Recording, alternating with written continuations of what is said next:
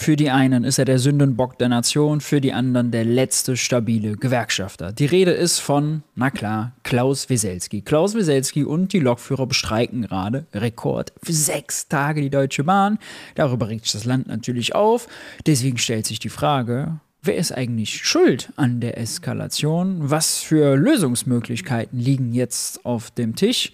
Und wie geht es weiter?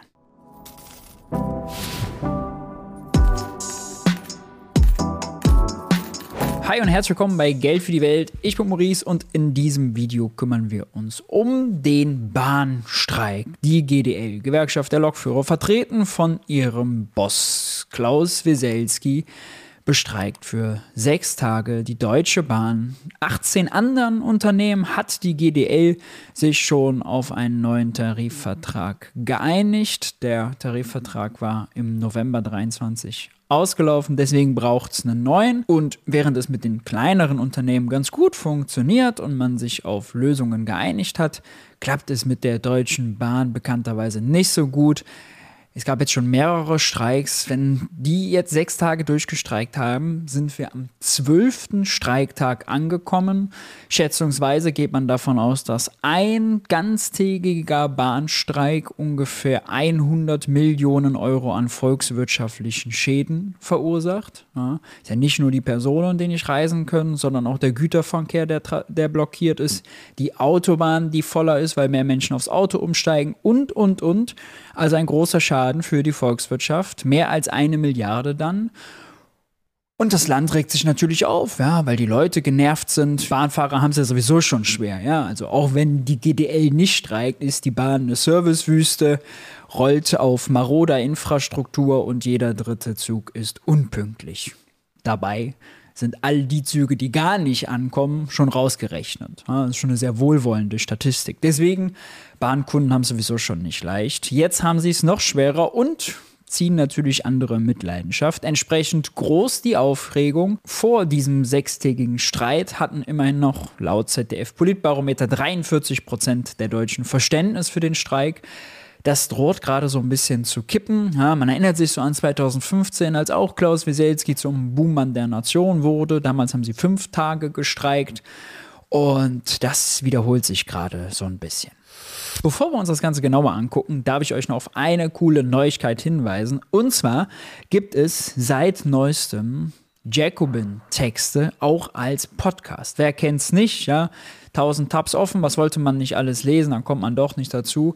Jetzt als Neuigkeit kann man sich jeden Text, den es bei Jacobin gibt, auch im Podcast, ob bei Spotify, iTunes oder weiß der Geier wo, sich vorlesen lassen und reinziehen. Besonders cool, neben den ganzen Texten gibt es auch meinen Artikel zur Hyperinflation, der sonst hinter der Paywall ist, jetzt auf Spotify, iTunes und Co. Ohne Paywall. Nicht das Trauma triggern heißt er nämlich warum die Hyperinflation bis heute falsch verstanden wird und was linke Regierungen daraus lernen könnten. Ja, checkt das gerne aus, lasst eine Bewertung da. Links findet ihr in der Videobeschreibung unten drunter, wie gehabt. Also, kommen wir zum Tarifkonflikt. Worum geht's? Natürlich, die GDL will mehr Geld.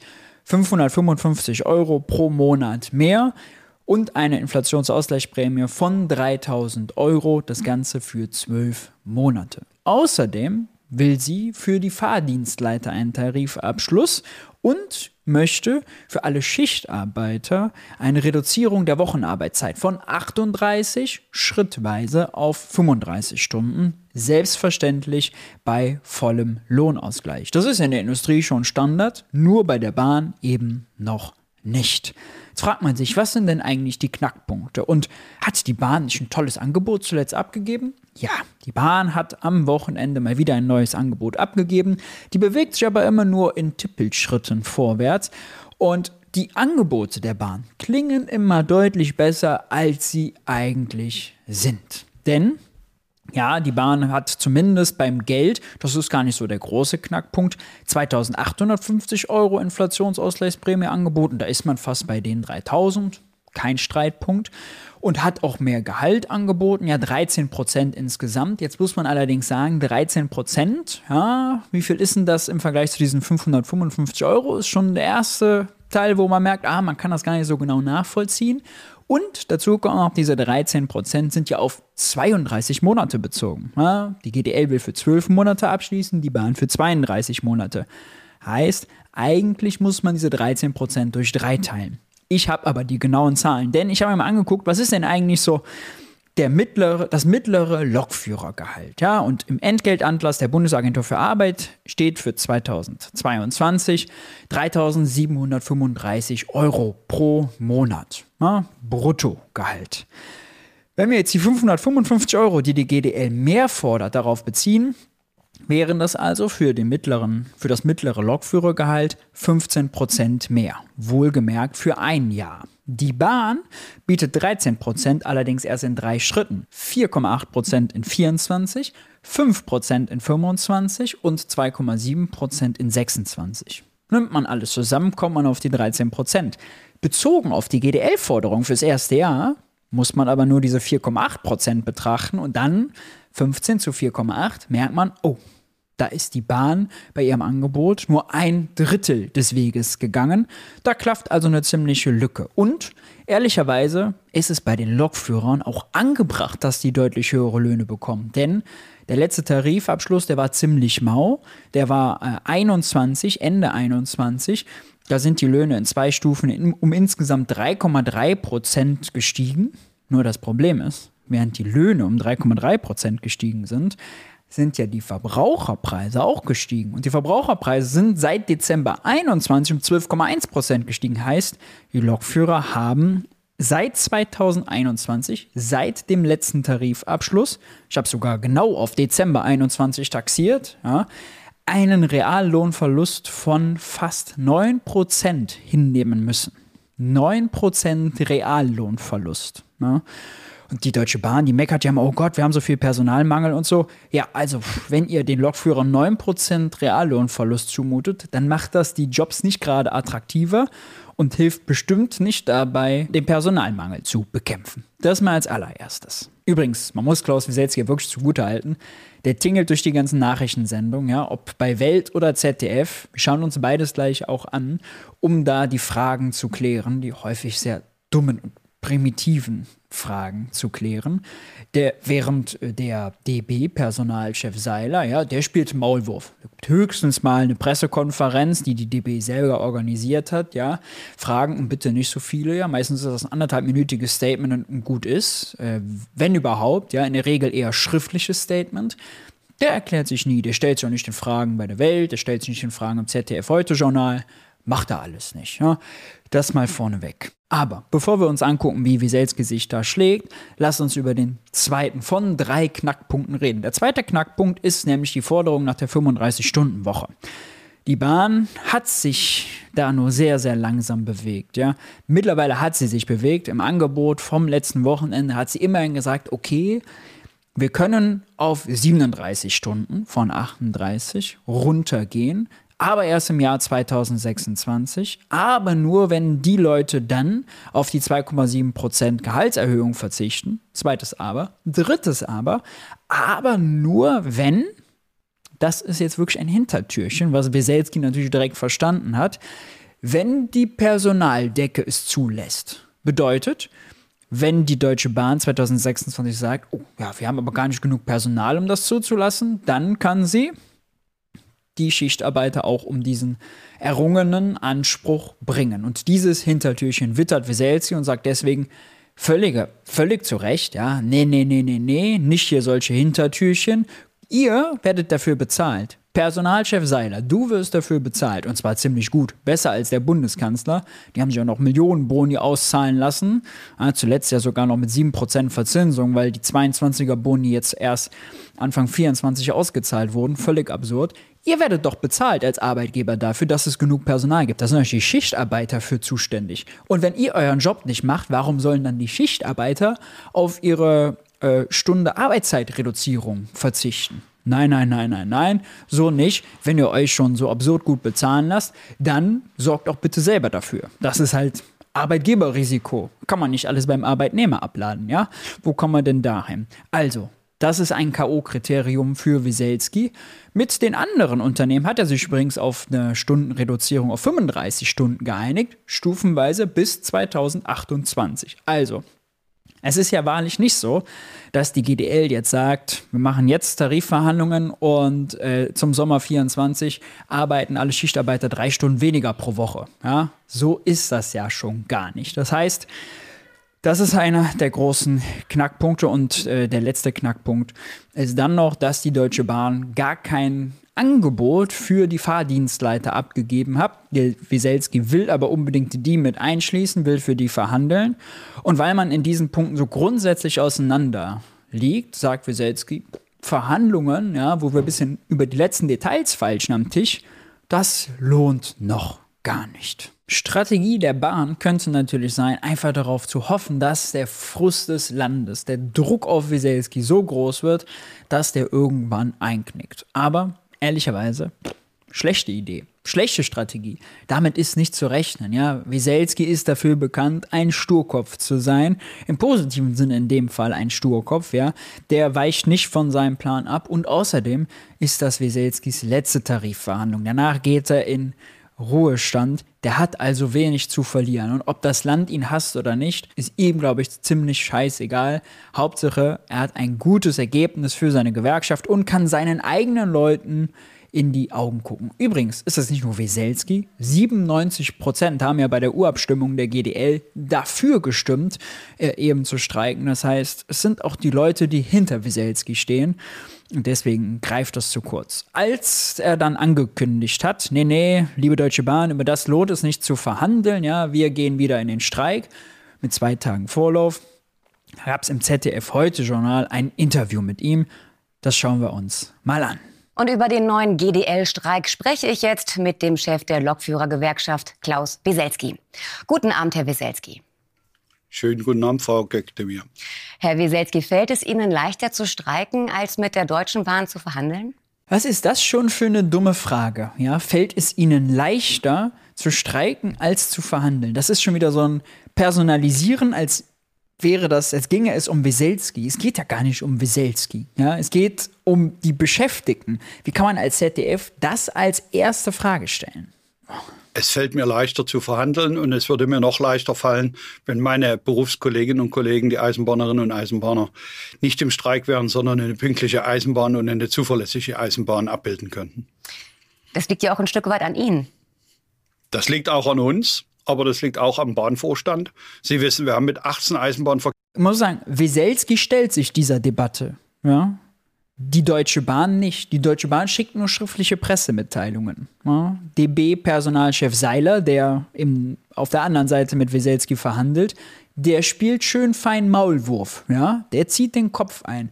Und dann, Weselski stellt sich und man stellt diese Fragen gleich so in diese eine Richtung gefeuert, nach dem Motto, Weselski, ja, was nimmst du dir heraus? Ja, tut das überhaupt Not? Fällt Ihnen das leichter? Also, das Unternehmen bereits Tarifverträge abgeschlossen. Mehr als 10.000 Eisenbahnerinnen und Eisenbahner haben einen Tarif. Und der rote Riese, wie man ihn oftmals nennt, oder die Deutsche Bahn AG eben, hat ein störrisches Management, das immer wieder zum wiederholten Male versucht, äh, die, das Rad neu zu erfinden und uns unsere äh, grundrechtlichen ähm, tatsächlich äh, Errungenschaften abspenstig macht. Sie wollen nicht einen Fahrdienstleiter-Tarifvertrag abschließen, auch nicht verhandeln und damit sind sie sofort am Ende. Und das, das letzte Angebot war eben in der Bewertung erneut durchgefallen, weil wir weder in die Schlichtung gehen noch äh, im Rahmen von Verhandlungen darüber befinden, äh, ob jemand einen Tarifvertrag mit uns abschließt oder nicht. Nun ist es aber auch so, Herr Wieselski, die Deutsche Bahn kommt Ihnen ja auch ein Stück weit entgegen. Man kann jetzt nicht sagen, dass 13 Prozent mehr Gehalt und eine Stunde weniger Arbeitszeit äh, keine Grundlage für ein Gespräch ist. Warum wollen Sie nicht verhandeln? Das finde ich so krass, ja. Also das ZDF stellt das Angebot der Deutschen Bahn falsch dar. Erstens Erstens verschweigt sie, dass es um 32 Monate geht, statt um 12 Monate. Das relativiert schon mal diese 13 Prozent. Dann hätte sie ja noch vortragen können, dass ja die Lokführer die eben erklärten 9 Prozent Reallohnverlust haben. Und es ist auch falsch.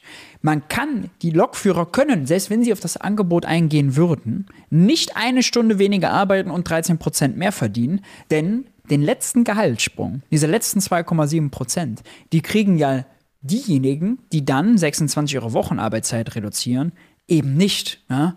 Das Angebot ist erstens verkürzt, völlig aus dem Kontext gerissen und auch einfach schlicht falsch dargestellt. Sorry, heute Journal, setzen sechs. Mehr ist das nicht weil die andere Seite das sehr geschickt macht. Wissen Sie, Tarifler, so wie wir, wir lesen den Text und wissen ganz genau, was hinter der Stunde steckt.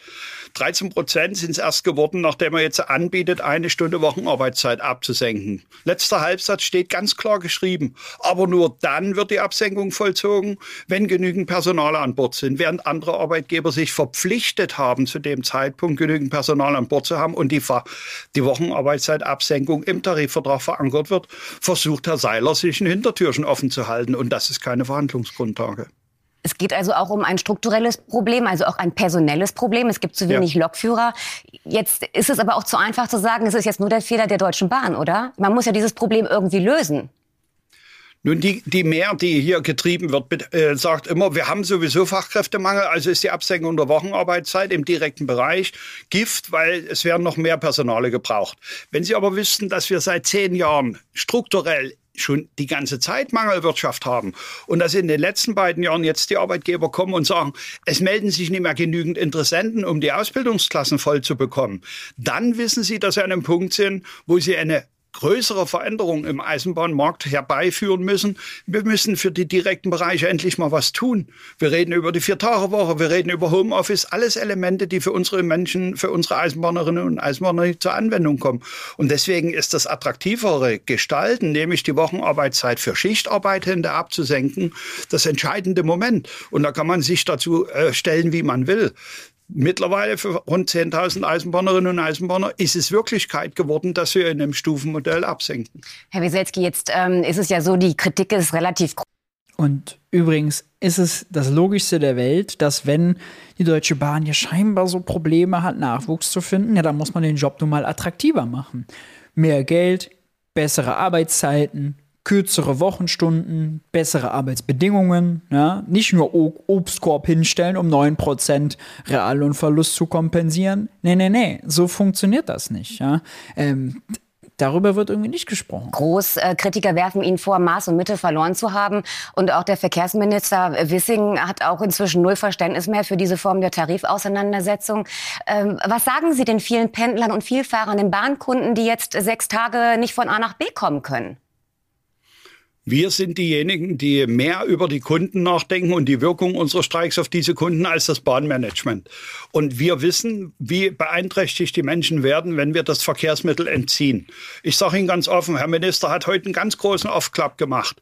Die Infrago wurde heute zum Leben erweckt mit einer riesengroßen Veranstaltung. Die Infrago ist nichts anderes als eine Mogelpackung. Und wenn der Herr Minister kein Verständnis dafür hat, dann kann ich ihm nur antworten, kümmern Sie sich um Ihr Eigentum, Herr Minister. Sie sind derjenige, der wem das gehört. Und sie lassen momentan zu, dass dieses Management Steuermillionen verbrennt in einer sinnlosen Auseinandersetzung, übrigens zum fünften Male. Man muss ja noch dazu sagen, äh, Olaf Scholz hat sich auch dazu geäußert und gesagt, er will sich nicht einmischen. Ja, er legt sich schön unter den Teppich im Kanzleramt und wartet, bis alles vorbei ist. Weil Tarifautonomie, oh ja, will sich nicht einmischen. Nur, die Deutsche Bahn ist ja kein normales privatwirtschaftliches Unternehmen. Ja? Die Deutsche Bahn die gehört dem Bund. Die ist die zwar zu einer privaten Aktiengesellschaft gemacht worden, ist aber zu 100 Prozent im Besitz des Staates. Ja? Die verschiedenen Ministerien schicken Leute in den Aufsichtsrat. Jedes Jahr wird das Eigenkapital der Bahn aus dem Bundeshaushalt erhöht. Ja, richtigerweise. Jetzt bald auch wieder. Die kriegen jetzt wieder Milliarden in die Kassen geschossen, die dann die, der Bahnvorstand verwaltet, ja, der sich selbst eine höhere Gehalt, höhere Gehälter zahlt, als der Bundeskanzler bekommt, plus Millionenboni, obwohl Kundenzufriedenheit, Pünktlichkeit, alles miserable Wert. Ja, wir kennen die ganzen Skandale. Es ist absurd. Und außerdem ist natürlich alles, was bei der Bahn passiert, diesen öffentliches Verkehrsmittel, ist das öffentliches Interesse. Ja, deswegen, Herr Bundeskanzler, Sie haben mal gesagt, wer bei mir Führung bestellt, bekommt auch Führung. Wenn das keine hohle Phrase sein soll, dann bitte unbedingt einmischen. Laden Sie die zwei Streithäme ins Kanzleramt ein, ja, und dann wird da entsprechend gesch geschlichtet. Kriegt die Bahn halt ein bisschen mehr Kohle, um besser mehr Personal anzustellen, die Personaldecke aufzubessern und gleichzeitig wird sie dazu gebracht, eben die Jobs, die Lokführerjobs und so weiter attraktiver zu machen, ja, und auf die GDL zuzugehen. Das ist ein Win-Win-Win. Ja. Die Bahn ist so ein entscheidendes Verkehrsmittel, um Klimaschutz zu erreichen. Es ist wirklich elendig, dass der Bahnvorstand, die Bahnbosse, die sich Millionen in den Hals stopfen, ja, jetzt hier geizen wollen und diese Strategie fahren. Und ein SPD-Bundeskanzler einfach sich einen schlanken Fuß macht und sagt, nö, ich misch mich nicht ein. Also es ist wirklich unglaublich. Wieselski hat sich aber nicht nur dem ZDF gestellt, übrigens diese ganze ZDF-Fragerei, ja, da war ja null konstruktive Frage dabei. Sie hätte ja mal fragen können, okay, wo genau sind denn die Bruchlinien, wo muss die Bahn auf sie zukommen, damit sie an den Verhandlungstisch gehen.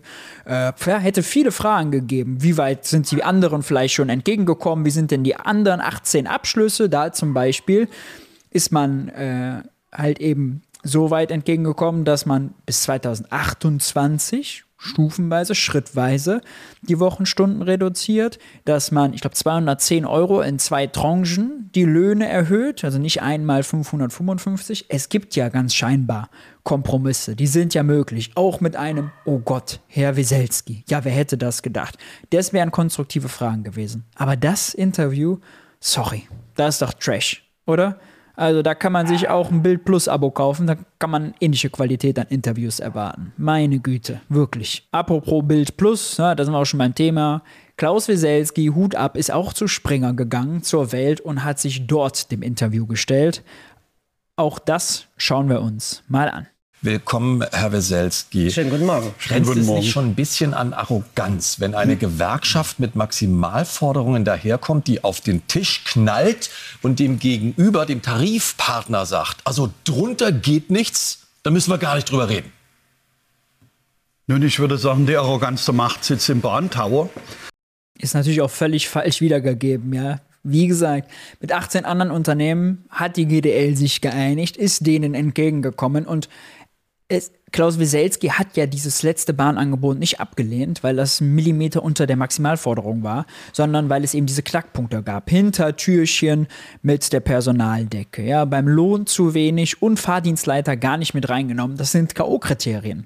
Wir haben 555 gefordert, wir haben äh, die Absenkung auf 35 Stunden gefordert und wir haben gestern der Bahn schriftlich mitgeteilt, wo die Kompromisslinie ist, wo wir derzeit mit 18 Eisenbahnverkehrsunternehmen Tarifverträge abgeschlossen haben. Sieh mal einer an, wenn das kein konstruktives Verhalten ist. Eine stufenweise Absenkung bis 2028 auf die 35-Stunden-Woche.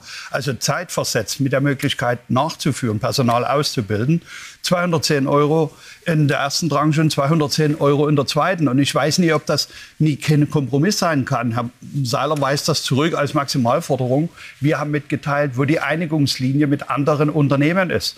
Und warum das für die Bahn nicht geht, das muss Herr Seiler beantworten, weil er sich nur millimeterweise bewegt und Angebote macht, die provokant sind. Warum haben Sie das ähm, erst last minute äh, vorgelegt, dieses Angebot? Das wäre doch mal interessant gewesen, im ZDF-Heute-Journal zu erfragen. Ja? Noch mal ganz kurz vor Beginn des Streiks. Es wirkt dann schon so, als äh, wollte man nur kurz vor knapp noch mal sagen, na, an uns hat es jetzt nicht gelegen. Nun, wir haben kein Angebot gemacht. Angebote können nur die Arbeitgeberseite machen. Wir gehen in Verhandlungen. Wir haben der Bahn aufgezeigt, und zwar unmittelbar vor Eintritt in den Streik, dass sie fehlgeleitet ist, wenn sie uns millimeterweise entgegenkommt, während seit Mitte Dezember Tarifabschlüsse vorhanden sind, die ganz klar aufzeigen, es geht. Andere Arbeitgeber wählen diesen Weg, und zwar wählen sie ihn, weil es ein Hoffnungsschimmer gibt, nämlich mehr Leute in das Schichtsystem zu bringen, mehr Menschen dafür zu begeistern, rund um die Uhr zu arbeiten. Wir haben das Problem seit zehn Jahren zu wenig Lokführer an Bord, aber in den letzten beiden Jahren sind niemand mehr genügend bereit, sich ausbilden zu lassen. Das ist doch eigentlich die schockierende Nachricht. Die Unternehmen bestellen Verkehre ab, weil wir nicht genügend Personal haben. Fahrdienstleiter, Werkstattmitarbeiter, Zugbegleiter. Aber das Personalproblem, das wird sich doch nicht ändern lassen durch einen höheren Tarifabschluss. Ja, wenn Sie in dieser Zeit leben und sehen, dass die der Satz alleine, ja, das Personalproblem wird sich doch nicht durch einen höheren Tarifabschluss lösen. Das sind ja durch was denn sonst? Ja, durch Reallohnverlust und Hände verschränken und sagen, na gut, dann können wir halt nichts machen. Ja, und als Vorstand weiter Millionen kassieren. Ja? Also vor allem die Welt, ja, die schimpfen sich ja immer als Marktwirtschaftler. Als Marktwirtschaftler muss man eigentlich wissen, oh, wenn was knapp ist, dann steigt es im Preis. Wenn ich was attraktiver machen will, dann muss ich mehr bezahlen. So. Scheinbar gilt das für alles, außer für Arbeit. Ja, bei Arbeit kommen sie nie darauf, ah, oh, wenn man keine keine äh, Bewerber findet, ja, oh ja, dann muss man wahrscheinlich, dann kommt sie nur darauf, dann muss man die im Bürgergeld, die 2000 Arno Dübels, denen sie jetzt das Bürgergeld streichen, die muss man drangsalieren und quälen. Ja, dass man die Löhne dafür erhöht, nein, da kommen sie natürlich nicht drauf. Ja, wie sollen sie auch? Die Menschen eben nie bereit sind, so ohne weiteres in Schichtsysteme zu gehen, dann müssen sie sich mal was einfallen lassen. Arbeitgeber ja. haben zehn Jahre einen Singsang, äh, der heißt, wir haben zu wenig Personal. Wir haben eine, eine, eine Lösung vorgelegt und die Arbeitgeber der Unternehmen äh, im Wettbewerb, die gehen diesen Weg mit, weil sie sagen, es ist eine berechtigte Chance. Ja, so nämlich. Eine berechtigte Chance. So weiß ich nicht, woran es liegt, dass andere Unternehmen in der Lage sind zu zahlen, was sie fordern, Herr Weselski. Aber man muss doch wenigstens dem Gegenüber, also dem Tarifpartner, die Chance lassen, zu erklären, warum es eben nicht geht. Und es steht, Sie haben es gerade gesagt, schon seit eigentlich Jahrzehnten bei der Deutschen Bahn nicht. Warum müssen sich eigentlich alle Journalisten auf die Seite der Deutschen Bahn schlagen? Hm? Warum? Wieselski steht wenigstens sein Mann und geht in die öffentliche Debatte, während Seiler äh, kneift ja, und Maulwurf spielt. Warum müssen die so für die Deutsche Bahn in die Bresche springen? Ja? Warum fragt man nicht, ob es nicht viel mehr an, an der Misswirtschaft des Bahnvorstands liegt, ja? wenn seit zehn Jahren Personalmangel ist? Wenn die Züge unpünktlich sind und, und, und. Wenn sich noch gierig den Hals mit Millionenboni vollstopft, ne? da kommt gar keiner auf die Idee, das zu fragen wirklich gut. Fahrten, die abgesagt werden müssen, weil man eben zu wenig Personal hat. Und das kann doch aber nicht nur daran liegen, an der 35-Stunden-Woche, der Attraktivität für einen, äh, für einen Schichtarbeiter, der dann eben vom Prinzip weniger arbeiten muss bei vollem Lohnausgleich. Da muss man dann trotzdem mit Warum soll denn Wieselski jetzt das Missmanagement der Bahn erklären? Ja? Der ist doch kein Bahnmanager. Miteinander sprechen und nicht, was äh, seit gestern bzw. seit Tagen eigentlich schon passiert, übereinander. Kommt man sich keinen Millimeter näher. Richtig. Nur Sie müssen die Mechanik von Tarif sehen. Mechanik von Tarif heißt, wir haben verhandelt. Die Arbeitgeberseite hat von Beginn an provoziert. Machen wir nicht. Wenn jemand mit Ihnen nicht über die Punkte verhandelt, können Sie über diese Punkte keinen Kompromiss erzielen. Also was ist die äh, Arithmetik? Sie gehen in eine Auseinandersetzung. Und jetzt kommt's. Das, was die Bahn hier zum wiederholten Male durchführt, ist im Prinzip der Film Und täglich grüßt das Murmeltier. Die Aussagen von Herrn Seiler sind, Weselskis Tarifabschlüsse sind ein PR-Gag. Also 18 Unternehmen, die mit uns einen Tarif abschließen, machen mit uns einen PR-Gag. Die zweite Aussage, die ist viel schlimmer. Die haben keinen Hintern in der Hose, um der GDL die Stirn zu bieten und die haben zu wenig Geld. Und das ist der Nukleus. Die Deutsche Bahn verbrennt 500 Millionen Steuergelder. 14, 15 in der großen Auseinandersetzung waren es 550 Millionen. Ihr Geld, unser Geld, wird für eine Tarifauseinandersetzung verwendet, die am Ende in einem Kompromiss endet und die auch tatsächlich einen Tarifabschluss beinhaltet. Wofür? Schauspieler, ganz klar. Aber am Ende ähm, muss es tatsächlich der Bahnfahrer, die Bahnfahrer müssen es aussitzen. Die sind die Leidtragenden sechs Tage lang. Warum musste es gleich so ein langer Streik sein? Warum muss es diese, ja, diese maximale Konfrontation sein? Nun, erstens haben wir vorher zwei Warnstreiks gemacht. Wir haben dann eine Urabstimmung gemacht. Die Arbeitgeberseite weiß, dass 97 Prozent der eigenen Mitarbeiter sich entschieden haben, in die Auseinandersetzung zu gehen. Es ist doch nicht so, dass Weselski streikt. Seine eigenen Leute bestreiken ihn. Und das hat doch Ursachen. Fehlende Wertschätzung, Dienstpläne aus Computern, keine Menschlichkeit mehr drin. All diese Elemente sind in den vergangenen Jahren immer stärker auf die Leute eingeprasselt. Und deswegen sind die jetzt an dem Punkt, wo sie sagen, es muss sich was ändern. Dass sie durchaus Forderungen haben, ähm, die legitim sind. Darum geht es mir gar nicht, sondern es geht eben darum, dass man eine Verhältnismäßigkeit wahrt und sagt, gut, es gibt so viele Menschen, übrigens auch eine Wirtschaft, eine deutsche Wirtschaft, die da in einen Milliardenschaden jetzt reinrutscht. Da muss man auch mal sehen, gut, man hat Verständnis. Tja, blöd, ne, wenn Streiks wehtun. Hm. Könnt ihr auch mal andersrum auf die Idee kommen. Wenn durch den Streik von Lokführern so ein großer Schaden entsteht, dann sind die ja scheinbar sehr, sehr wichtig. Dann sind die ein sehr, sehr wichtiges Zahnrad in der deutschen Volkswirtschaft. Vielleicht täte es dann Not, die entsprechend auch zu behandeln, sich um die zu kümmern und die zu bezahlen. Hm, könnte man auch mal umdrehen. Ist sicherlich für Ihre Forderungen, aber man muss auch sehen, haben Sie denn gar kein Verständnis für all diese Millionen Menschen, die davon betroffen sind jetzt? Wir haben Verständnis für die Kunden. Wenn Sie sich den Auftritt der Bahnsprecherin gestern im Morgenmagazin anschauen, da haben Sie den Eindruck, die Bahn spielt einen Schiedsrichter. Die sind Teil des Konfliktes. Die haben mindestens die Hälfte der Verantwortung, reden sich raus und sagen, die GDL streikt. Sie können die Lösung auf den Tisch bringen. Sie müssen Angebote machen, über die man tatsächlich verhandeln kann. Das letzte Angebot, was Sie auf den Tisch gelegt haben, da sind Sie gar nicht mal hingegangen. Das wollten Sie sich gar nicht erst So angucken. ist es, weil wir können lesen. Und Tarif ist eben, dort steht 37-Stunden-Woche, während andere bis 2028 mit uns auf die 35 Stunden gehen. Und dabei steht, dass die 37 Stunden nur dann kommen, wenn genügend Personal an Bord ist. Also keine verpflichtende Absenkung, sondern dem Grunde nach muss Herr Seiler gar nicht ausbilden, dann braucht er nie absenken. Naja, aber wie, wie, wie soll denn die Bahn arbeiten, wenn jetzt schon äh, Personal fehlt? Dann kann sie doch nicht Zugeständnisse machen, die sie nicht einhalten kann. Das wäre noch viel schlimmer, als zu sagen, okay, wenn wir genug Personal haben, können wir darüber reden. Aber wir können nicht darüber reden, wenn wir bis dahin eben kein Personal haben, das letztendlich die Züge fährt, die, äh, die jetzt schon in Deutschland fehlen. Das ist der Unterschied zu anderen Unternehmen. Kleiner, schlanker, keinen riesigen Wasserkopf, keine Manager, die im Millionenbereich tätig sind und die die Eisenbahn in Grund und Boden gefahren haben. Das, was Sie hier erleben, tagtäglich, hat mit unseren Streiks gar nichts zu tun. Die Eisenbahn ist bei 62 Prozent Pünktlichkeit angekommen. Das ist nie die Schuld von Lokführern und Zugbegleitern. Die leiden unter dem. Und von daher ist das, was die Deutsche Bahn betreibt, schädigend für das Eisenbahnsystem. Und auch dagegen treten unsere Kolleginnen und Kollegen an, weil sie das erleiden müssen. Herr Weselski, wann wollen Sie sich mit der Bahn wieder an einen Genau, Tisch wie setzen? geht's weiter? Wann wollen Sie reden? Wann wollen Sie zu einem Kompromiss kommen, damit wir endlich sagen können, das ist jetzt alles vorbei, wir können uns wieder auf einen normalen Berufsverkehr einstellen, die Bahn kann wieder rollen?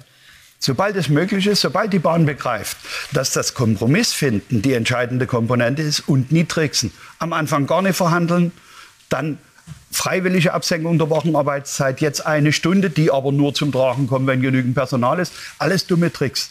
Können Sie sich schenken. Wir können Angebote lesen und wenn wir sagen, dies ist kein Angebot, über das wir verhandeln, geht es eben in die Auseinandersetzung. Gesprächs- und verhandlungsbereit sind wir auch immer. Das ist heißt, es könnte Zeichen. über diese sechs Tage hinaus noch weiter gestreikt werden? Schließen Sie das nicht aus? Wissen Sie, äh, es, es gibt den Satz, äh, nach dem Streik ist vor dem Streik, aber das will ich hier nicht sagen. Jeden Tag kann die Bahnseite sich besinnen. Jeden Tag kann die Bahnseite ein Angebot machen, wo wir in Verhandlungen eintreten. Und das ist auch möglich, den Streik zu verkürzen. Schauen Sie sich Transdev an. Beim letzten Streik haben wir mit denen im Hintergrund verhandelt, haben sechs Stunden eher den Streik beendet, haben freitags statt 18 Uhr 12 Uhr Schluss gemacht und sind am Montag bereits in Verhandlungen gewesen. Und jetzt machen wir am 2. 3. Februar ähm, die abschließenden Verhandlungen. Und ich hoffe, dass es uns gelingt, den Kompromiss abzuschließen. So, ich sag mal, Wunder gibt es nicht, aber vielleicht der Überraschung, liebe Zuschauerinnen und Zuschauer. Klaus Weselski war das, äh, der GDL-Chef bei uns im Studio. Ja, Klartext Weselski mal wieder. Ich hab mir nur bei all dem gedacht. Ja, schön wäre es doch. Was für eine romantische Vorstellung. Klaus Weselski hätte statt Lisa Paus, der Familienministerin, für unsere Kinder die Kindergrundsicherung mit Christian Lindner verhandelt. Ma, finde jemanden, der deine Interessen so sehr vertritt wie Klaus Wieselski, die der Lokführer. Der lässt sich nicht verarschen, der lässt sich nicht klein machen, der hält auch in der Öffentlichkeit sein Gesicht in die Kameras, wenn der Gegenwind stark ist. Absolut äh, von meiner Seite kann ich nur sagen, Team Wieselski, die Deutsche Bahn muss den Lokführerberuf aufwerten, deswegen ist diese Geizerei absoluter Quatsch. Hört auf damit, wertet den Beruf auf, kommt der GDL entgegen und beendet das. Und ich finde es wirklich vom Journalismus, wir haben jetzt Welt und ZDF gesehen, hätte auch noch andere nehmen können, eine absolute Bankrotterklärung, ja, was sie da machen. Hier habe ich übrigens auch noch ein anderes Beispiel, und zwar von der Zeit an die Weselskis in diesem Land, eine Kolumne von Lisa Kaspari. Warum überhaupt an die Weselskis und nicht warum die Seilers in diesem Land? Jedenfalls, Kompromisse sind was für Feiglinge geworden. Zwei Stunden Wochenarbeitszeit und weniger Prozentpunkte beim Gehalt liegen Gewerkschaften und Arbeitgeber noch auseinander. Unter vernünftigen Menschen wäre dadurch in einem internen Gespräch auszuloten, wie weit man sich einigen könnte. Nein, tut mir leid, das ist schon wieder einfach grober Unsinn. Ja, die liegen nicht zwei Wochen Arbeitszeitstunden auseinander und auch nicht nur weniger Prozentpunkte, sondern es geht um das Hintertürchen nochmal, dass äh, die Personaldecke äh, als Hintertürchen genutzt wird, um zu sagen, nee, sorry, wir machen die Reduzierung doch nicht. Es geht darum, dass das Gehalt, ja, dass das nicht nur wenige Prozentpunkte sind, sondern ein Drittel von dem, was die GDL fordert, bietet die Bahn nur an. Nach 9% Reallohnverlust hätten sie auch mal ausrechnen können, ja, in so einer Kolumne. Und eben um die Fahrdienstleiter, die häufig vergessen werden. Also, es ist wirklich schrecklich, wie medial darüber berichtet wird. Wie seht ihr das Ganze? Seid ihr Team Wieselski oder seid ihr Team Deutsche Bahn? Ich finde, Olaf Scholz sollte sich nicht länger einen schlanken Fuß machen und endlich eingreifen. Aber wie seht ihr das Ganze? Seid ihr Team Wieselski oder Team Deutsche Bahn? Lasst uns in den Kommentaren weiter diskutieren. Ansonsten, wenn euch das Video gefallen hat, Like da lassen, Abo da lassen und gerne die Glocke aktivieren, um kein Video zu verpassen. Lasst mich euch nochmal darauf hinweisen. Jacobin-Texte gibt es mittlerweile eingelesen als Podcast und unter anderem meinen Text zur Hyperinflation, bloß nicht das Trauma triggern sonst hinter einer Paywall. Hier jetzt nicht entpaywalled. Ihr könnt also voll drauf zugreifen. Checkt das aus, lasst gerne eine Bewertung da. In diesem Sinne, schön, dass ihr eingeschaltet habt. Ich hoffe, ihr seid nächstes Mal wieder dabei. Macht's gut. Bis dahin, Öhrchen steif halten. Ciao, ciao.